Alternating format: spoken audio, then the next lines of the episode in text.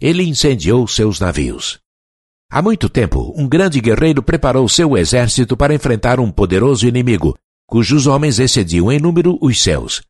Embarcou os soldados nos navios, navegou para o país inimigo, desembarcou seus homens e ordenou que ateassem fogo aos barcos que os tinham transportado. Depois dirigiu-se aos homens antes da batalha e disse: Vocês estão vendo os barcos em chamas. Isso significa que não podemos voltar vivos a não ser que ganhemos. Vencemos ou perecemos. Eles venceram.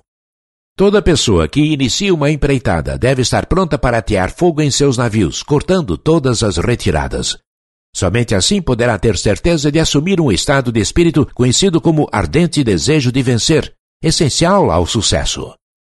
Após o grande incêndio de Chicago, um grupo de comerciantes reuniu-se à rua State para ver os escombros fumegantes de suas lojas. Eles fizeram a conferência para resolver se tentariam reconstruir seus negócios ou se deixariam Chicago para começar outra vez em outro lugar. Todos, exceto um, tomaram a decisão de deixar Chicago. O comerciante que resolveu ficar apontou o dedo para as ruínas de sua loja e disse: Senhores, nesse mesmo lugar construirei a maior loja do mundo, não importa quantas vezes ela se incendeie. A loja foi construída e continua no mesmo lugar há mais de um século. Tornou-se assim um monumento ao poder do estado de espírito conhecido como desejo ardente. Teria sido muito mais fácil para Marshall Field partir, como seus colegas comerciantes fizeram. Mas a diferença entre eles é justamente o que distingue os vitoriosos dos fracassados.